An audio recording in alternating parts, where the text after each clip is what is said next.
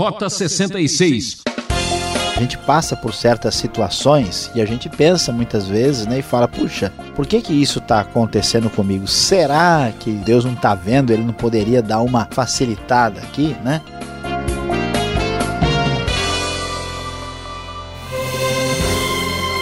Enfrentando toda a trilha difícil e caminhando por lugares esquecidos, seguimos a Rota 66.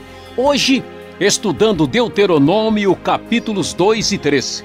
O tema da aula, preparada pelo professor Luiz Saião, será Caminhos e Descaminhos no Deserto. Você já se viu num deserto? Já sentiu a solidão no meio do povão? Bom, se você está cansado de lutar e acha que todo mundo está contra, esse programa tem muito a ver com isso. Eu sou Beltrão e juntos vamos aprender que uma grande vitória se consegue com pequenas lutas.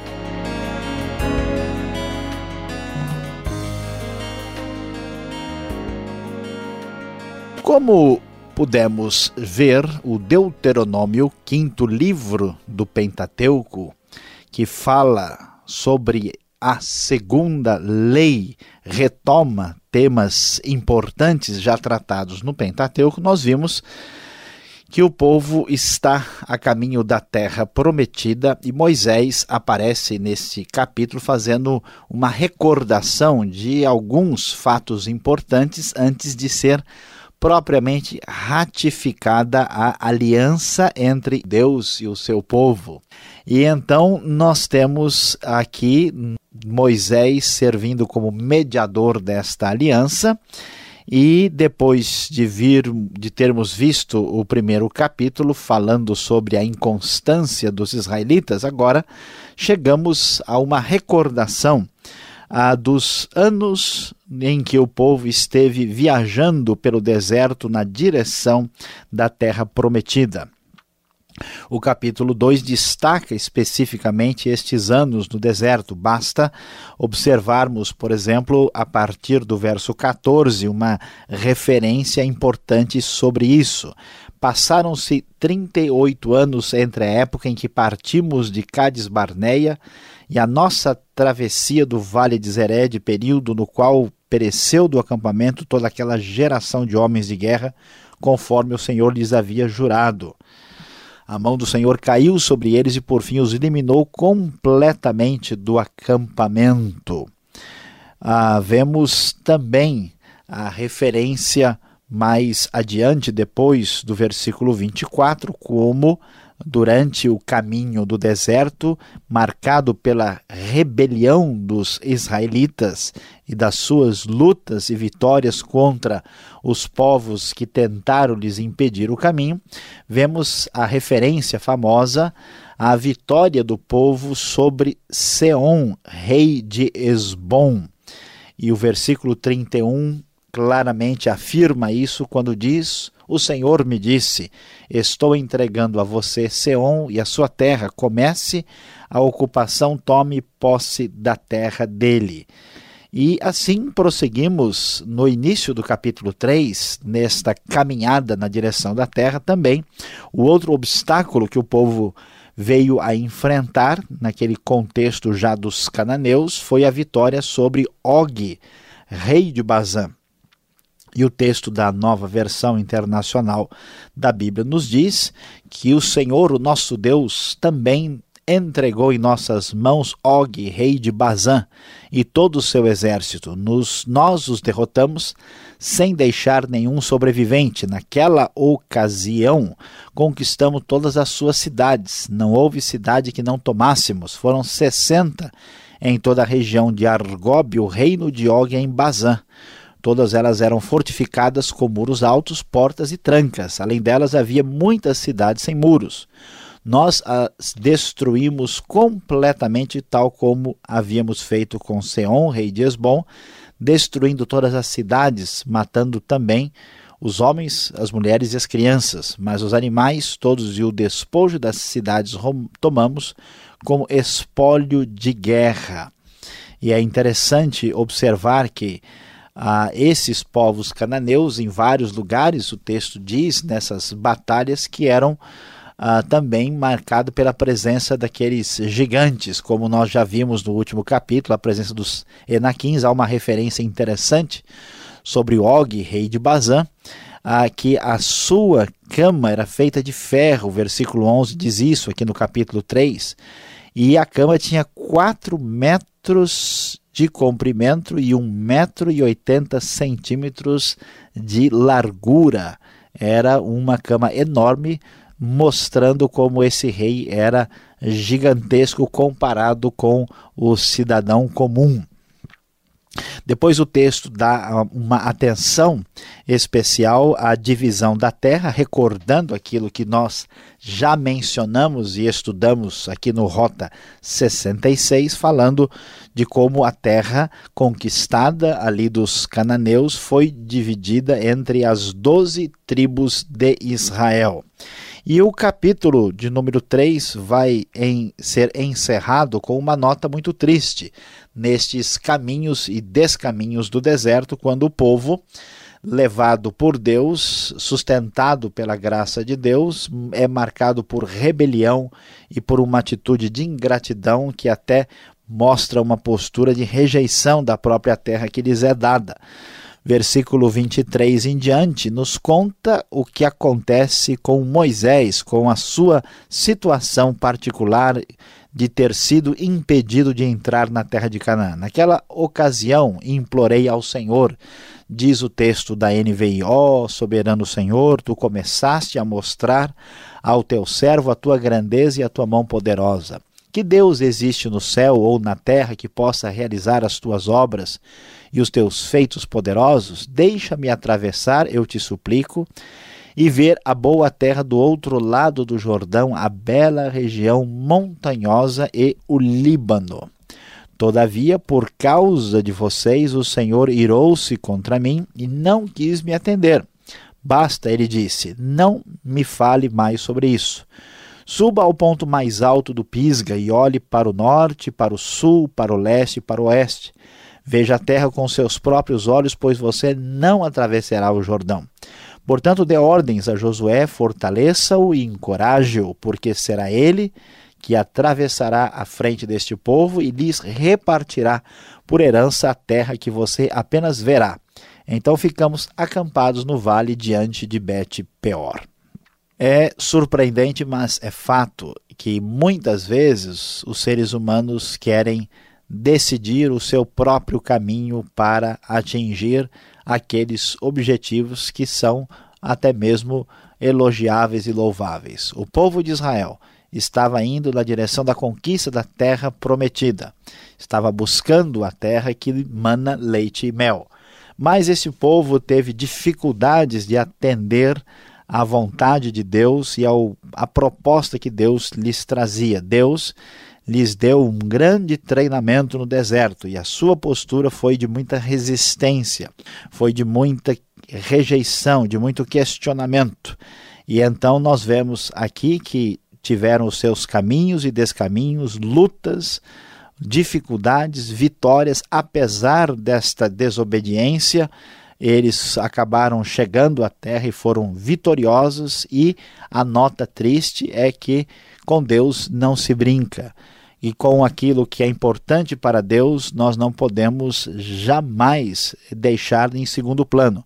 Moisés, mesmo sendo a pessoa que foi, com toda a sua liderança e a sua qualidade, por causa da ira que o povo levou a mostrar, ele perdeu a oportunidade de entrar na terra prometida. Por isso, vamos aprender nesses capítulos que vale muito a pena seguir direitinho a orientação que Deus nos dá em vez de tentarmos ir pelo nosso caminho. A maneira de Deus enxergar a coisa não é a maneira como nós entendemos. Parece que é melhor ir por um caminho mais curto, mas Deus diz: olha, o caminho é mais difícil, é mais longo.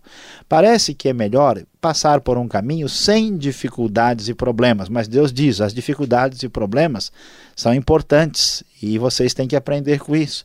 Parece que seria muito melhor passar por um caminho sem inimigos, sem reis gigantes no caminho, sem uh, povos inimigos, mas Deus diz: não, isso tem um papel importante. Parece que seria muito melhor que a história terminasse romanticamente e todos viveram felizes para sempre. Mas a história nos mostra que há certas coisas das quais nós não temos mais condições uh, uh, de lidar com elas. Não há como remendar certas situações que estão absolutamente definidas no passado. Moisés perdeu a paciência, mostrou a sua grande fragilidade e, no seu caso, não houve condições de ter uma situação restaurada a ponto dele poder entrar na terra. Porque com Deus nós de fato não podemos brincar e a lição extraordinária desse capítulo, sem dúvida, é que é melhor prosseguir pelos caminhos de Deus, do contrário, nós acabaremos com os nossos próprios descaminhos que certamente não nos ajudarão em nada.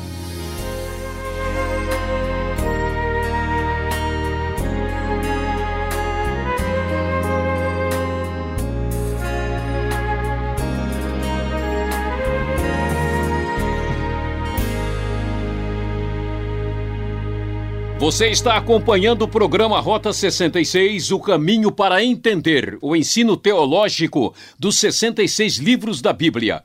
Essa é a nova série Deuteronômio, vendo os capítulos 2 e 3. Nosso tema: Caminhos e Descaminhos no Deserto. O Rota 66 tem produção e apresentação de Luiz Saião, redação e participação Alberto Veríssimo e na locução Beltrão, numa realização transmundial. Marque aí, nosso endereço para contato é Caixa Postal 18.300, CEP 04626-970, São Paulo, capital. E-mail rota66 arroba transmundial.com.br. Quer saber mais? Então vamos para a segunda parte do programa. Quem pergunta quer saber.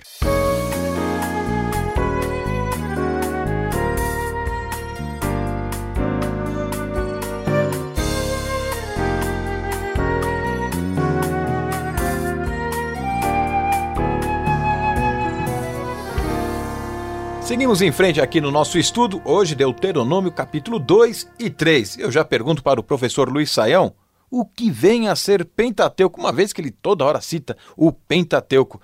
Explica para nós, os nossos ouvintes, está acompanhando o Rota 66, o que é o Pentateuco. Pois é, pastor Alberto, é, veja bem, nós temos no Antigo Testamento, né, que é a parte da Bíblia anterior à vinda de Cristo, nós temos 39 livros e esses livros são divididos é, em diversas partes. Né?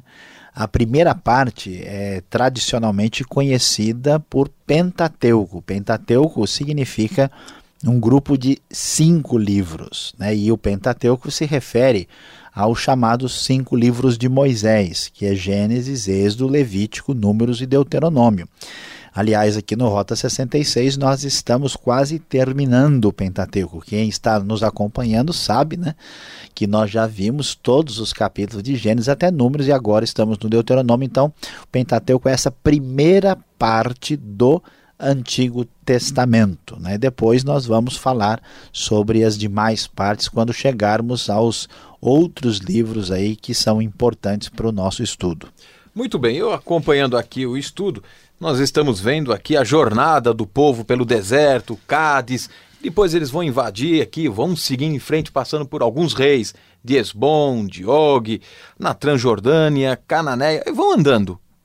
Por que será então que eles têm que enfrentar tanta dificuldade? E o capítulo 2, lá no verso 27, diz que os edonitas não deixavam o povo passar, eles tiveram que fazer uma volta grande. Será que Deus não poderia ter facilitado a situação? Por que tanta má vontade por parte desses povos para com o povo de Israel? Coitadinho deles. Pois é, uh, pastor Alberto, é verdade. A gente, quando lê uh, isso, a gente fica perguntando. Aliás, essa pergunta, ela não surge só quando a gente lê a Bíblia, ela surge na nossa vida diária. Né? A gente passa por certas situações e a gente pensa muitas vezes né, e fala: puxa, por que, que isso está acontecendo comigo? Será que nosso pai do céu, Deus não está vendo, ele não poderia dar uma ajudada, uma facilitada aqui, né? E na verdade, né, o Deus ele não dá ponto sem nó. Né? Deus não faz as coisas sem motivo e sem razão. E quando a gente está passando por situações assim, a gente deve se lembrar disso. Porque, veja bem, se Deus tivesse facilitado o caminho do povo, aqui eles enfrentam uma má vontade dos Edomitas, dos Moabitas, aqui do Og, rei de Bazã, do, do Seon, né? Rei de Esbom, o Senhor, eles, eles até pedem com muita educação, não, a gente vai pela estrada, nós não vamos pegar nada, vamos nem para a direita nem pela esquerda, por favor, né? Como se diz na linguagem popular, quebra essa aí, né? Mas que nada, eles são totalmente resistentes. Então a gente acha isso complicado, difícil, mas veja bem, quando Israel chegasse na terra, eles iam enfrentar diretamente os cananeus mesmo, nas batalhas mais duras e difíceis. Se no caminho a coisa tivesse sido muito tranquila, muito suave, a grande chance é que Israel, totalmente destreinado nessa batalha, até viesse a ser destruído e aniquilado. Então, de certa forma, as dificuldades que Deus permitiu que o povo passasse eh, chegando ali no período do final do deserto, é, preparou a vitória que eles tiveram na conquista e assegurar o lugar na terra. Então a gente passa por um problema hoje, se a gente tiver cabeça no lugar e entender que Deus está no controle da situação, a gente adquire preparo, a gente tira proveito da crise e lá na frente a gente vai ter condições de resolver a parada uh, direitinho, uh, de uma maneira muito mais adequada e correta. Então veja que há muita sabedoria por trás dessas dificuldades. Então é bom nosso pessoal parar de chorar também, né, reclamando da vida. É bom um, um, uma lutinha, né? Um, uma tribulação na vida, às vezes, acho que faz bem, né? Tribulação e, e caldo de galinha nunca fez mal a ninguém. Agora, olhando aqui o capítulo 3, chegando ao rei de Bazan, que você citou aqui, o rei Og, que história é essa de uma cama de ferro com, com essa medida que você deu agora há pouco aqui, 4 metros e meio? O que, que, é isso aí? O homem era o quê? Um, um gigante? Era um do outro planeta?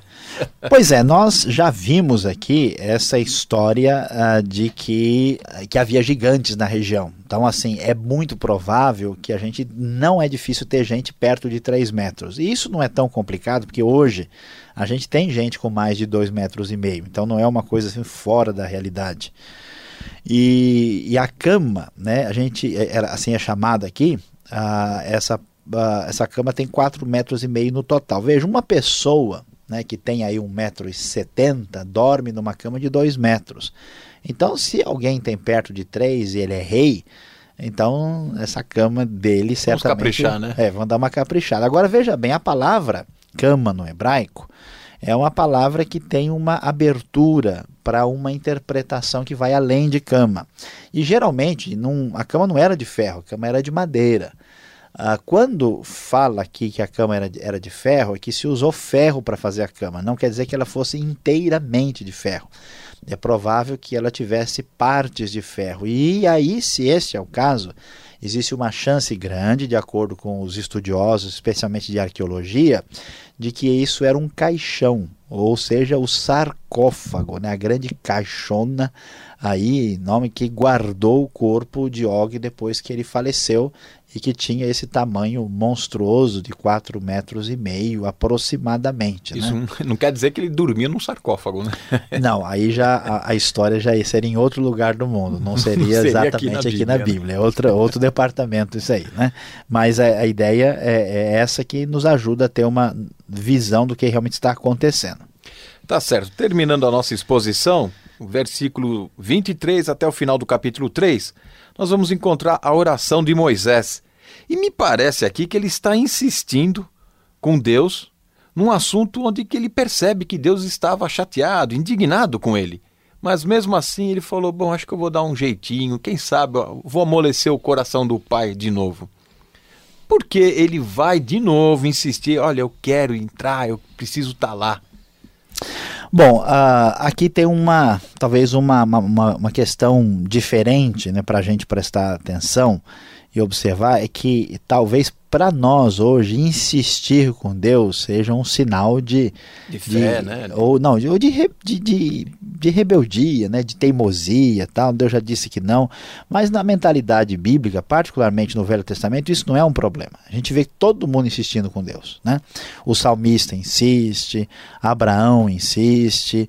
E isso é uma, é uma realidade, né? a, a repetição. Então Moisés, de fato, né, viveu a sua vida toda em função de levar o povo para a terra. Né? E chega no final, ele não tem condições de entrar, então ele insiste mais uma vez. Mas Deus quis mostrar de fato que o que havia acontecido fora muito sério. É isso que é muito importante para o nosso ouvinte descobrir, né? Aquilo que é sério para Deus às vezes não é o que é sério para gente. Aquele pecado lá em Meribá, em Números 20. Isso, quando ele bate na rocha duas vezes, aquilo mostrou uma atitude ah, de, de, de eh, controle próprio, né? De achar que ele estava determinando as coisas, que, que, a, que, a, que a água ia sair por conta daquilo que ele estava fazendo e mostrou uma, uma, uma, postura que perante Deus é muito séria, quebrou o cerne da situação. Então Deus diz ao Moisés: se você que controla, que domina e faz acontecer, então você vai ver que você não faz acontecer. E ele então pôde ver a terra, mas não pôde chegar do outro lado. Né? A sua descendência veio a possuir a terra, mas ele não. E isso mostra para nós uma lição importante de que a, a Deus é Deus então a gente pode e deve insistir com Deus. Só que como Deus é Deus, Deus pode responder sim ou não.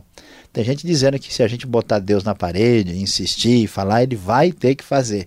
Mas Deus não tem que fazer nada. Ele faz aquilo que é, está de acordo com a sua decisão. Afinal de contas, ele é Deus. Né? Então muitas vezes Deus diz não e muitas vezes algumas coisas causadas por nós mesmos uh, têm problemas que não têm uh, jeito de ter uma solução definitiva do nosso ponto de vista que nos agrade. Por isso, pode tomar cuidado, né? Porque você que nos ouve, não ultrapasse certos limites, porque algumas bobagens feitas na vida vão ter consequências para sempre. É que o ponto de vista humano diz assim: puxa, ele jogou o campeonato inteirinho, na decisão ele não vai ser escalado do nosso ponto humano de vista, ele fala assim, isso é injustiça, né? Puxa. É, ele né? merecia ter ido só por causa daquilo, né? é. né? Mas Deus tem uma perspectiva diferente da nossa visão humana frágil e limitada. Tá certo, Saiam, muito obrigado pelas respostas. Você continua sintonizado, vem aí a aplicação do estudo para você.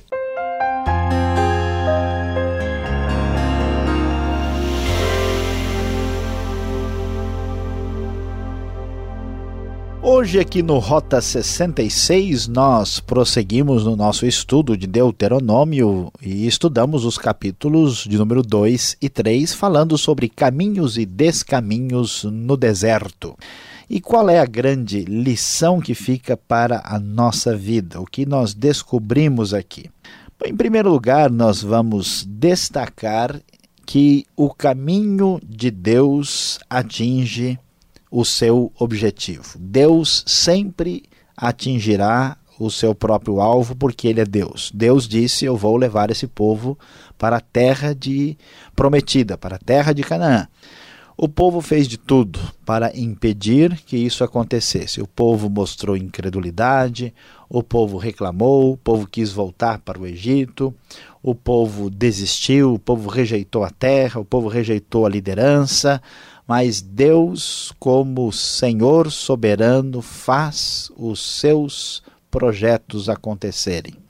Da mesma forma, a Igreja de Cristo, com todas as suas falhas, erros e problemas, e com os cristãos muitas vezes fazendo de tudo para prejudicar a Igreja, Deus continua vitorioso e o seu projeto chegará ao final. Não há dúvida, esta é a grande verdade e a lição que aprendemos aqui. Em segundo lugar, descobrimos algo muito interessante. O caminho de Deus é mais fácil e mais suave. Quando nós observamos as orientações de Deus para a nossa vida, se nós levarmos a sério tais orientações, se nós colocarmos em prática na nossa vida e trabalharmos com os princípios e orientações divinas, nós vamos chegar nos objetivos de Deus, só que de uma maneira muito mais tranquila e suave. Os israelitas poderiam ter chegado mais rapidamente na terra, os israelitas poderiam ter evitado muitos problemas e dificuldades, mas eles insistiram nos seus próprios caminhos. Moisés insistiu na sua própria autoridade ao bater duas vezes na rocha de Meribá para que dela saísse água. Lembre-se, por favor, preste atenção. Dê atenção à orientação divina, ouça os conselhos de Deus, porque seguir pelo caminho de Deus sempre será mais fácil e mais suave. Rota 66 vai ficando por aqui. Espero você nesse mesmo horário e nessa mesma emissora. Acesse o site transmundial.com.br e até o próximo encontro. Tchau!